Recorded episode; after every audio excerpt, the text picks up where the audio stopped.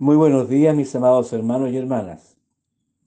Queridos amigos y amigas, un abrazo en el nombre del Señor. Que estén sus corazones fortalecidos, renovados por la presencia bondadosa de nuestro Señor. Voy a leer la palabra de Dios en el Evangelio de Lucas, en el capítulo 15, los versos 1 al 7. Lucas 15, del 1 al 7. La parábola de la oveja perdida. Dice así.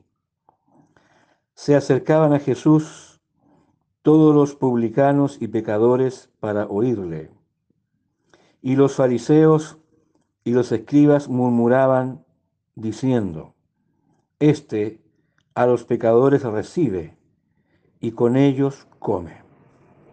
Entonces él les refirió esta parábola diciendo, ¿qué hombre de vosotros, teniendo cien ovejas, si pierde una de ellas, no deja las noventa y nueve en el desierto y va tras la que se perdió hasta encontrarla? Y cuando la encuentra, la pone sobre sus hombros y gozoso, y al llegar a casa, reúne a sus amigos y vecinos diciéndoles, gozaos conmigo, porque he encontrado mi oveja que se había perdido. Os digo que así habrá más gozo en el cielo por un pecador que se arrepiente, que por noventa y nueve justos que no necesitan de arrepentimiento. Que Dios bendiga su palabra en esta hora en nuestros corazones. Al leer este pasaje precioso, esta enseñanza del Señor Jesús, me hago la siguiente pregunta y la respuesta está en lo que el Señor dice. ¿Cuánto vale una vida para Jesús? ¿Cuánto vale su vida para Jesús? Y la vida de cada persona que vive en este mundo. El Evangelio me enseña aquí Jesús me dice que una persona es muy valiosa. Y en esta parábola el Señor Jesús nos dice que da el más alto valor aún a la persona que anda extraviada por la vida.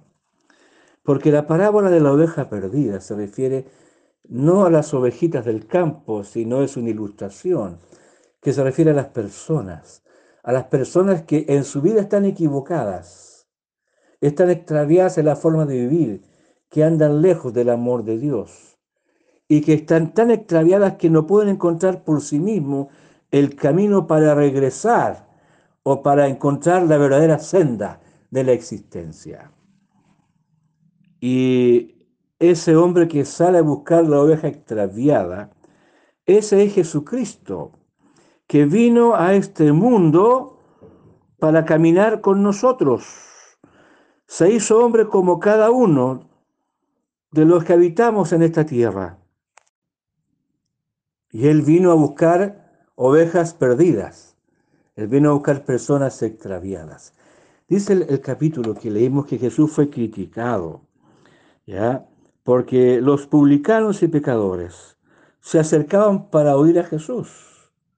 Ya eran criticados los pecadores, todos los que eran despreciados en su clase social por aquellos religiosos que se creían que eran mejores a los demás o superiores a los demás. ¿Y por qué Jesús se acercaba, cierto, y enseñaba y dialogaba y también comió muchas veces con pecadores y publicanos? Los publicanos eran los cobradores de impuestos para Roma y que eran considerados como traidores a la patria.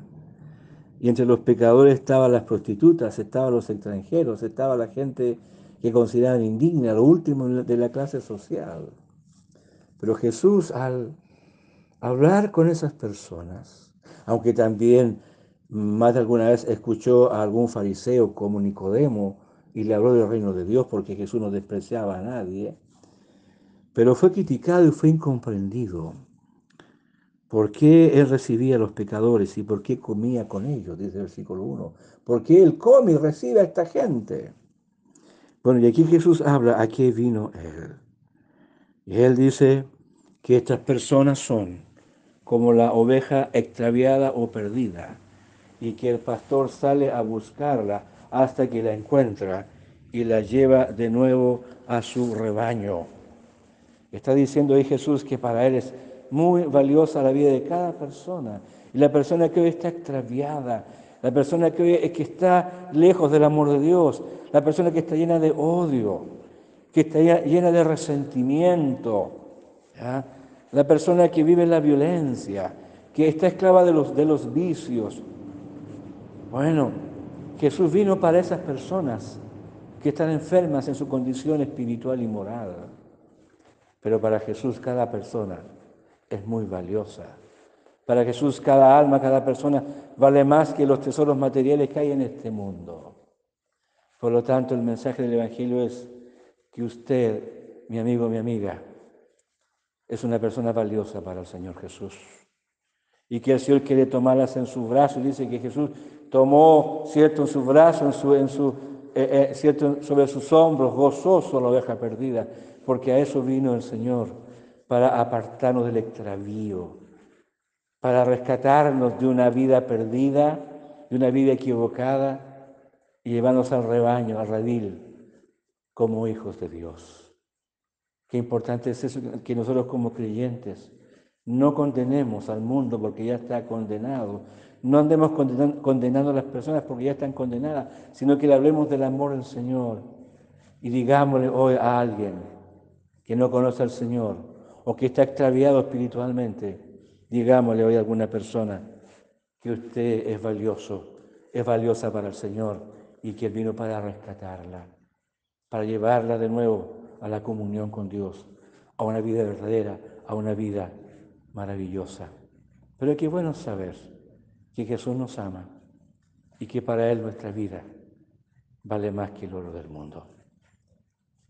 Abra nuestro corazón al amor del Señor.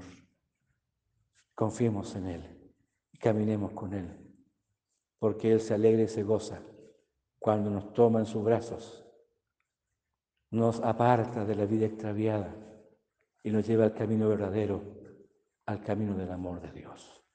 Gracias, Padre, por su palabra de esta mañana, que nos haga bien.